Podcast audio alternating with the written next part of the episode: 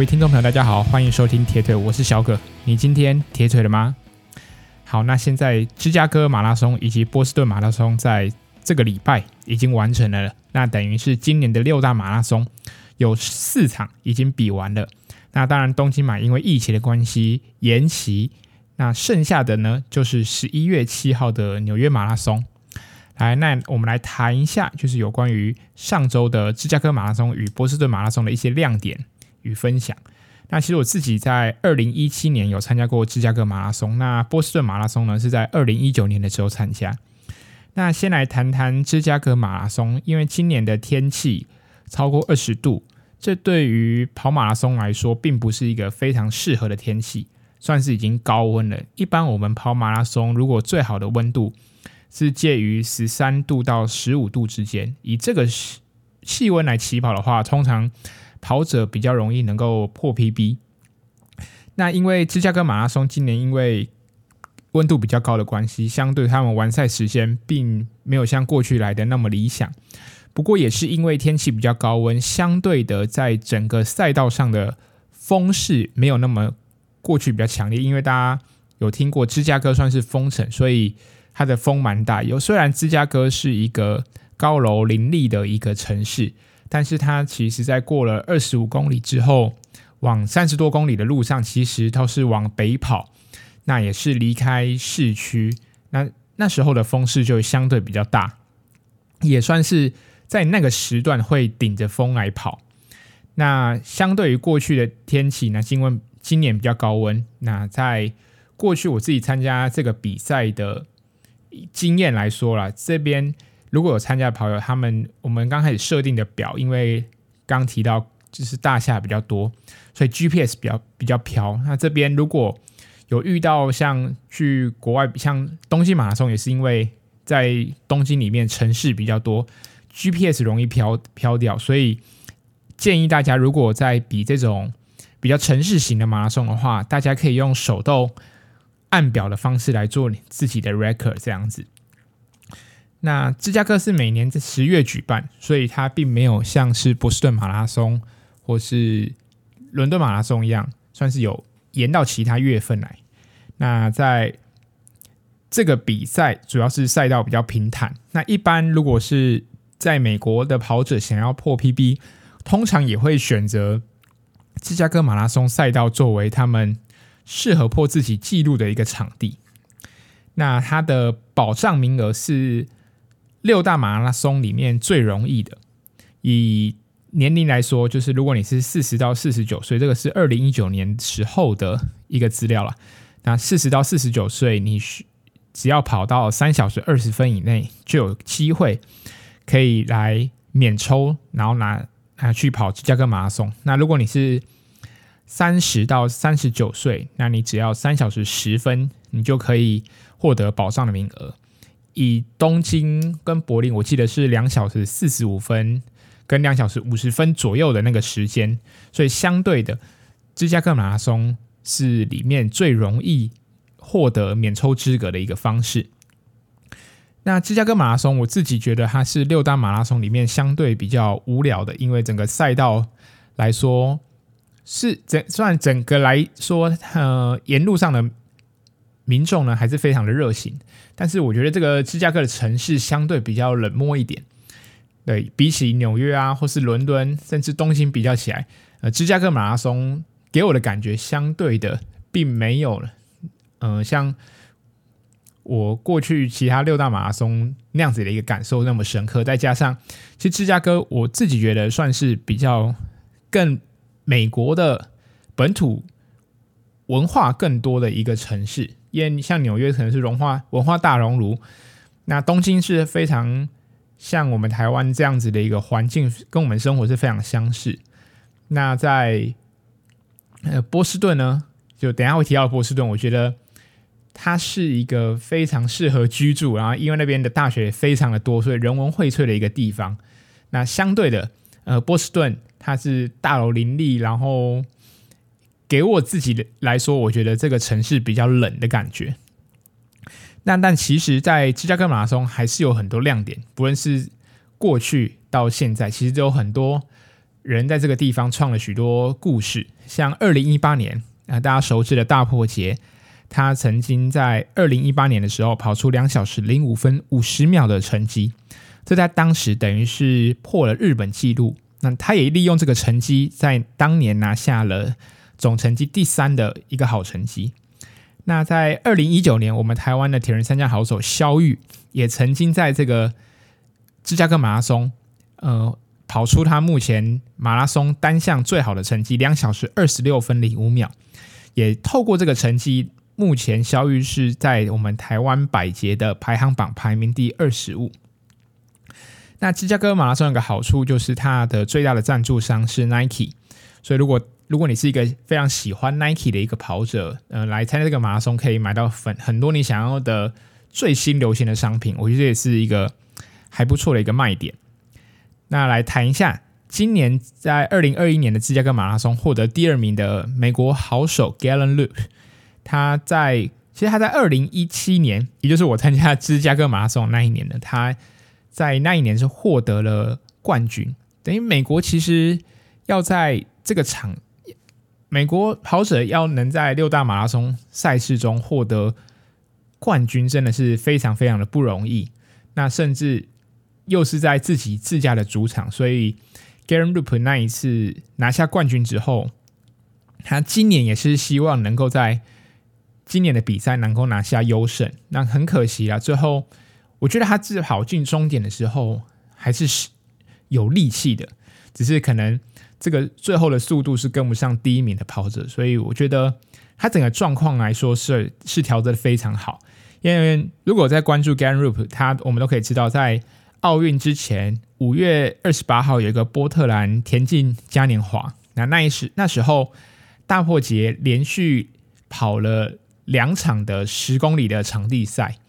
那 Garen Rupp 也参加了第一场。那可是大破节呢，就是整整比 Galen Rupp 快了四秒进终点。那是比一个万米的比赛。结果隔了十五分钟，大破节再参加了另外。嗯、隔十五分钟又再参加一次十公里的场地赛，等于是大破节那时候的状况跟 Galen Rupp 比，跟 Galen Rupp 比起来是非常的好。那也可以看到，在东京奥运的时候，大破节的成绩是比 Galen Rupp 还要好。不过我觉得在奥运之后，呃，Garen 他也是把自己的状况调整的还不错，然后也是希望原本能够以这场比赛作为优胜，但我觉得。他自己跑出这样的成绩，他相对应该已经是非常的满意。那 Galen Rupp 他自己曾经在二零一二年是伦敦奥运的银牌，在一六年呢，也在里约奥运拿下了铜牌。所以对 Galen Rupp 来说，我觉得他是一个比起其他的跑者，他比较耐热，然后他能够他是有一个潜力的跑者，但是真的是遇到比他更快的非洲选手，他就可能。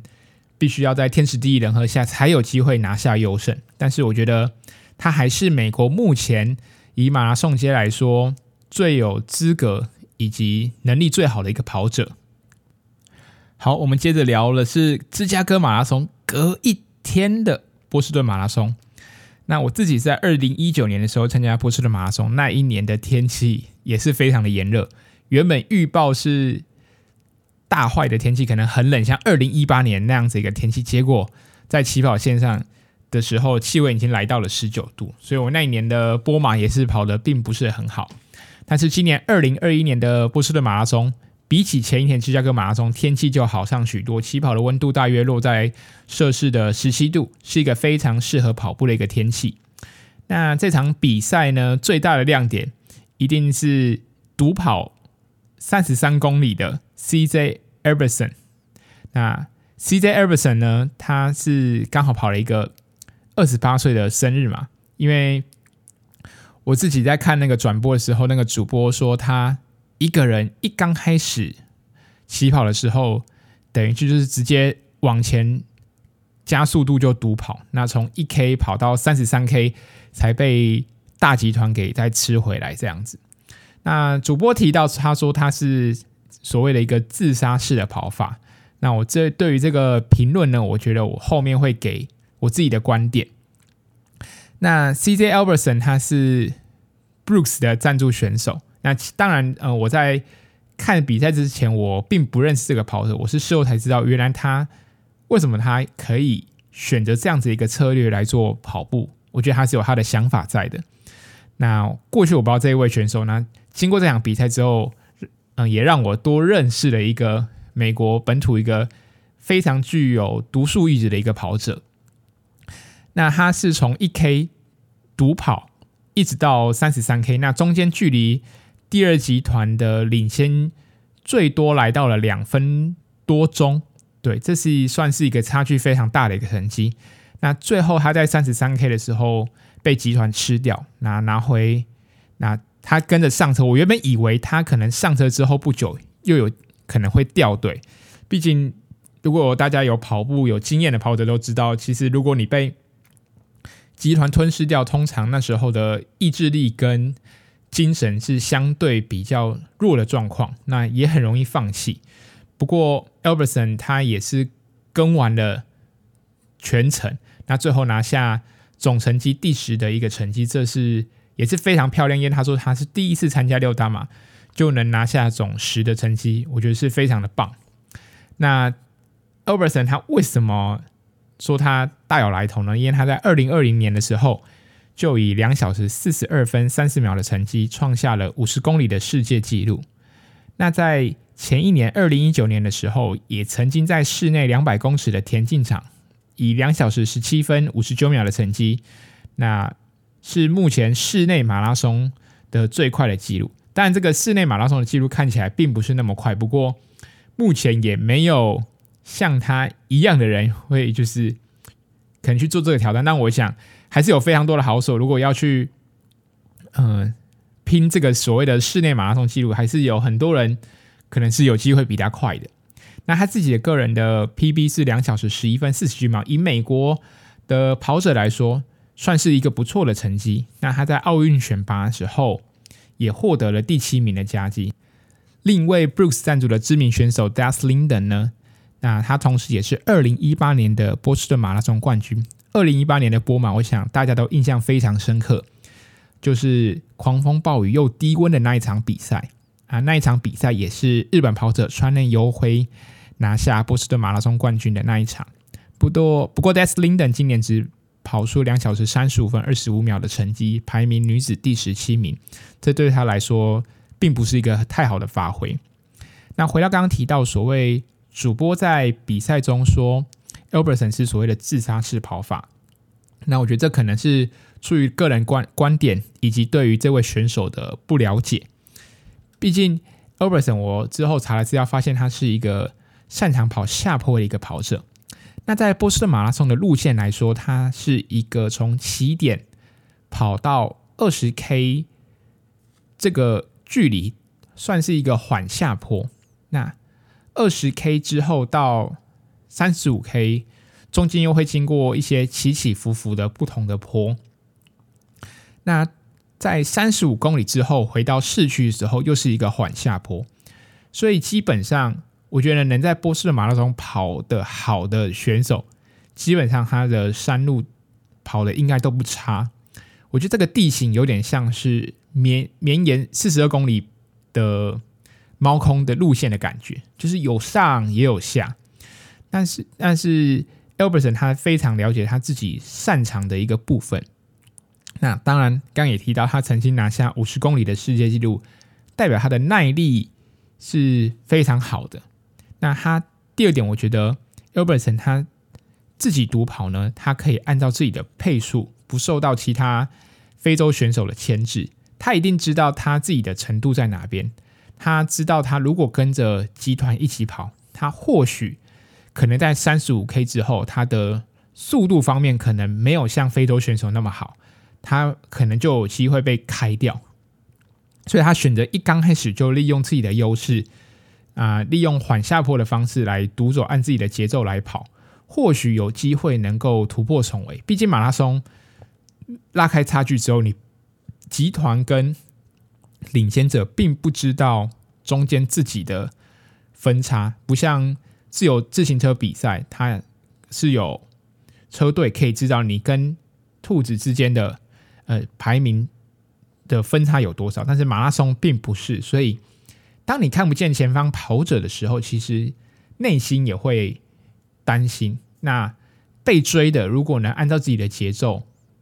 被追的当然也会有压力，不过能够按照自己的节奏，我觉得是有机会能够拿下这样子一个冠军的一个可能性还是存在的。那 Albertson 他自己知道自己的优点，那不论是在他的耐力或者他的下坡，所以他决定不跟那些呃非洲的选手来拼速度。我觉得这也是玩的一种心理状态，对自己了解，然后在这一场比赛中找到自己的优势。毕竟像 Albertson 他或许就不会在芝加哥马拉松运用这个策略，那他也是因为他知道自己是什么样的跑者，所以选择在波士顿马拉松来作为他的比赛。那我可以看，如果大家有看比赛，可以看到他在过程中，呃，不断的会跟旁边的观众互动，那不断的鼓励自己，你要帮观众跟观众互动，可以分可以转移一些注意力，那透过不断的激励自己，也可以减少那样子痛苦的时间。那最重要的，我觉得，不论他今天是不是有策略的跑，那他今天一个人独跑，他已经是。非常乐在其中，毕竟他说他是他的生日马拉松嘛，所以我觉得不论是策略也好，或是他自己跑步的心态也好，我觉得都是非常正面的，然后是大家可以学习的一个部分。不过今年因为波士顿马拉松的关系，所以尖叫隧道的卫斯理女子大学并没有开放来接吻这个桥段，所以如果明年或是之后几年，如果大家对这个所谓的尖叫隧道有兴趣的话，肯定要先上网查个资料，看到底这个部分呢是有没有开放的。好，那聊完了马拉松，聊一下我们双十国庆连假。因为双十国庆连假刚好遇到了一个台风，那也是因为一这一个台风，然后造成了多起的山难。那不论是在山中、海边，有很多地方受到台风的影响，那溪水啊、长浪导致一些意外的发生。哎。近期因为也呃部阿中部长也有说，就是爬山可以呃不用戴口罩，那遇到人多的情况，例如商务呢，还是要把口罩戴上。那随着疫情的解封，山林的解封，大家爬山的人也相对有越来越多。当然，从二零二零年开始，爬山的人数就不断的增加。那相对的，当爬山的人增加时候，意外的事故的发生也会跟着增加。那当然，之前的节目也有提到有关于一些呃登山山难事件的一些探讨。那像过去在黄河石林的越野马拉松，那时候造成了许多人意外的伤亡。那那时候也有花一些时间来讨论。那以下呢，我就跟大家聊一下，简单的回顾一下，就是或或是提醒，接下来如果你有预计要。爬山的山友也好，或是你想以爬山作为训练的朋友也好，那你要怎么来自保，或是当你遇到状况发生的时候，应该怎么办？那首先呢，在爬山之前，如果你这个爬山是需要申请入山证，那就呼吁大家一定要准时按时的来申请，呃，不要有爬黑山的状况发生。当然，如果你不想要申请的话，有很有也有很多山是不需要申请呃入山证才可以就可以爬山的。当然，你那些需要申请入山证的，你申请好之后，你是给一个自己的保障。那同时上面有很多你的紧急联络人资料，当你真的意外发生的时候，才能在最快的时间获得最好的。救援的时间。那第二点，我觉得很重要的是，在爬山的过程中啊，我想大家一定都会带手机嘛，不论拍照也好。那我觉得更重要的是，你定时的传照片给山下的友人或是你的家人。例如说，我今天走一个纵走，我可能走到某一个点的时候，或是它是一个某个三角点的时候，你可能就拍照，那就顺势的传照片给你。呃，认识的山友也好，或是你的家属，这都是一个很好的一个讯息传递的方式。不论是分享你的喜悦都好，那它可能也会成为，如果真正真的山难发生时候很重要很重要的一个参考指标。那再来就是事前，我觉得查好路线的状况。像 Facebook 有一个所谓的登山通报站的一个社团，那里面大家都很热情的分享一些近期他们爬山遇到了一些路线的状况。那甚至我觉得大家在出发前一定要查清楚气象局的资料，尤其像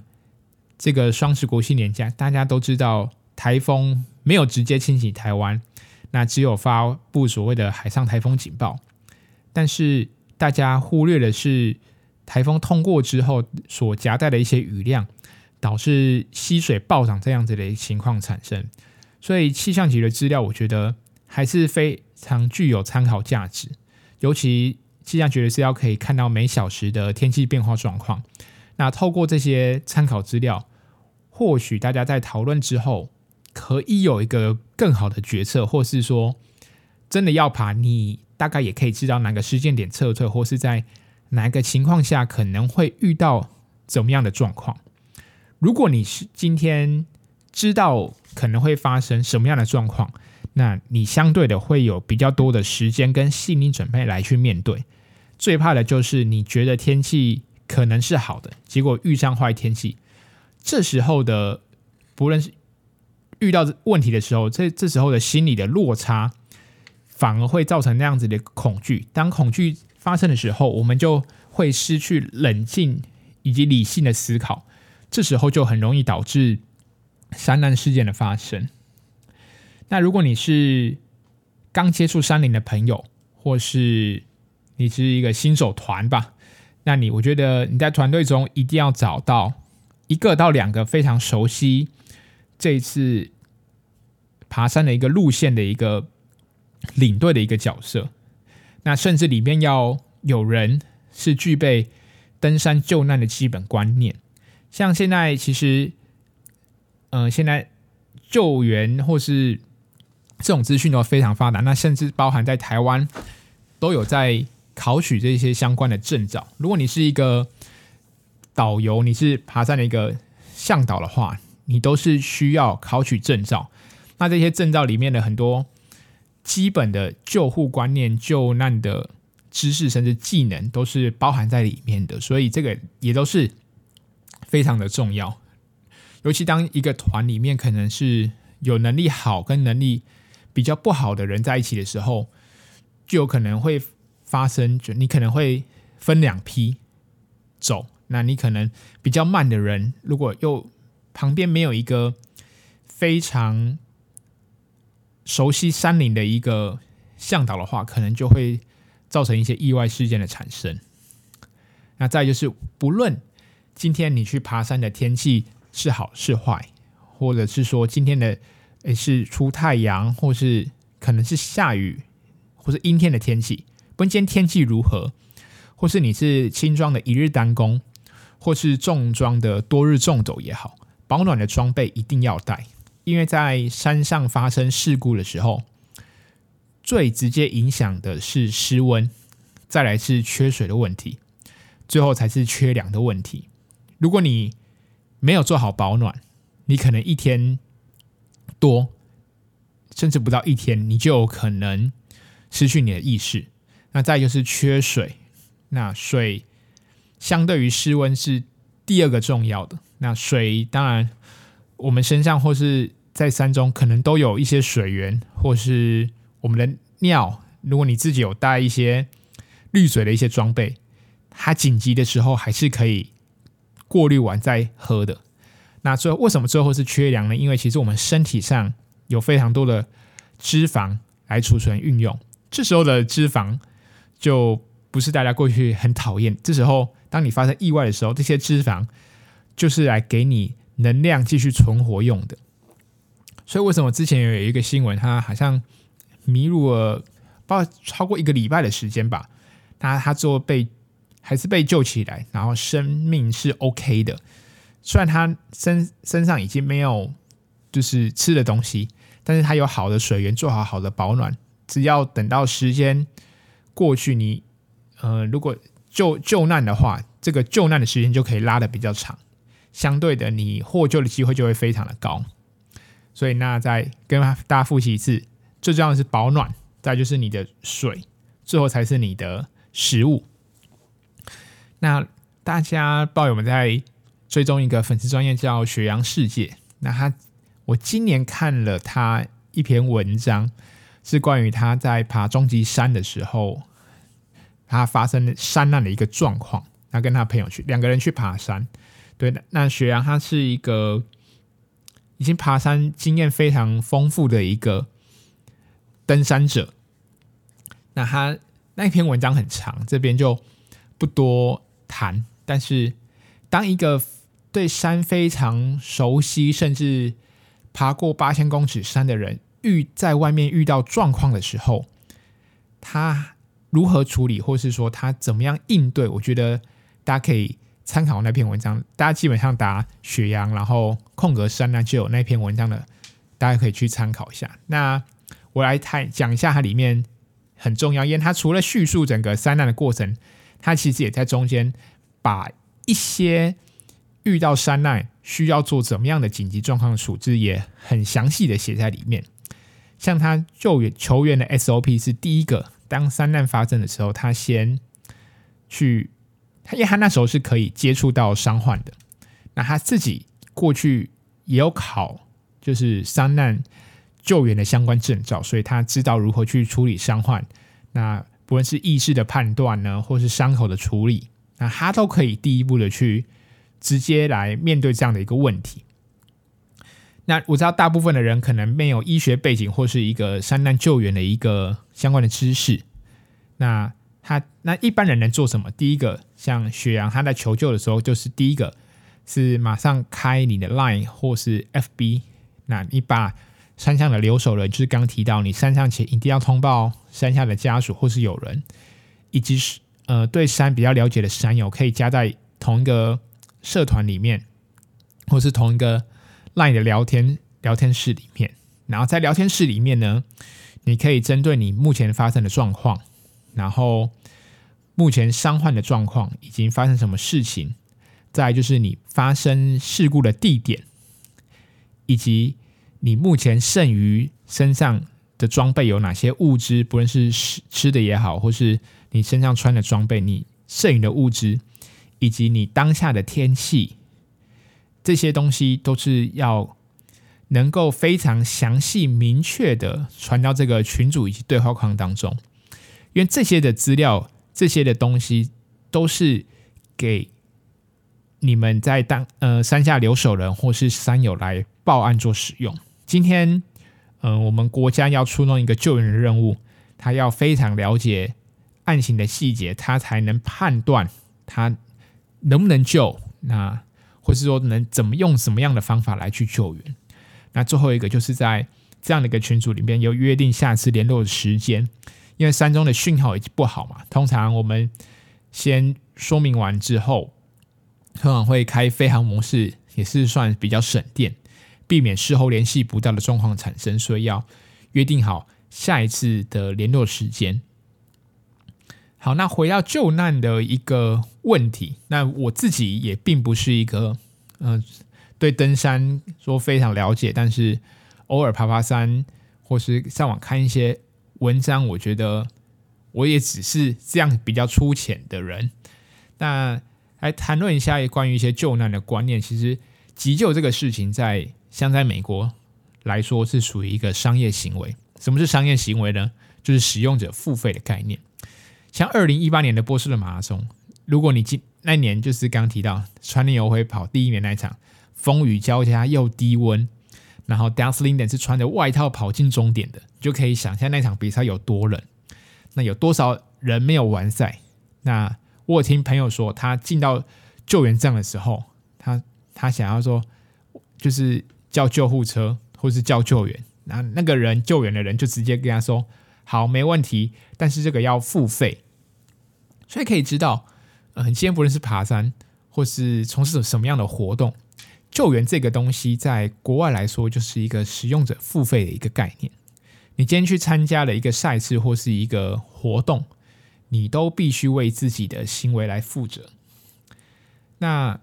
为什么现在呃山难事件呢还会重蹈覆辙？不是说哎发生过了，是不是我为什么总是不能避免这样的一个情况发生呢？我觉得还是要回归我们人是一个生而冒险，我们的天性就是有冒险的一个特质。当然，你喜欢冒险这件事情是必须要付出代价。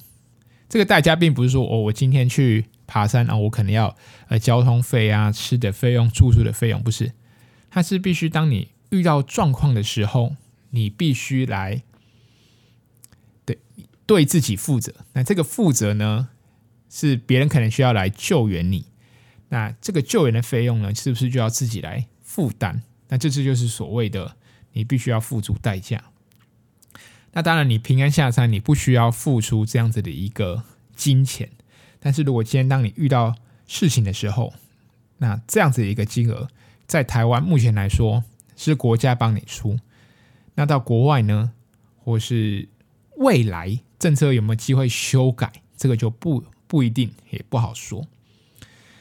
那当然，大家都知道，冒险的精神不能用社会成本来偿还。不能说哦，我是因为喜欢登山，那当我遇到事情的时候，哦，国家会花钱来救援，这样的观念是不对的。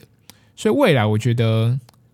希望台湾能能有个好的法律。那现在我看了一下，网络上也有很多关于登山险啊，或是跑马拉松，我们报名费里面都会含了一些意外险。而这些东西能不能更全方面？嗯嗯、更好、更完善的来保护我们喜欢冒险或者喜欢从事户外运动的人，我觉得这也是非常重要。那有了这些东西，有了好这个体制，才能让更多人能在安全的情况下去接触大自然。那透过使刚提到使用者付费的一个概念，然后让这样子的一个冒险，让更多的故事，然后能够在台湾或是在我们自己的身上发生。好，那今天的议题可能稍微有点沉重，但最重要的是，希望大家能在从事户外运动的过程中，能够健康，能够开心，能够平安。那我们这一集的节目就到这边，我们下一集再见喽，拜拜。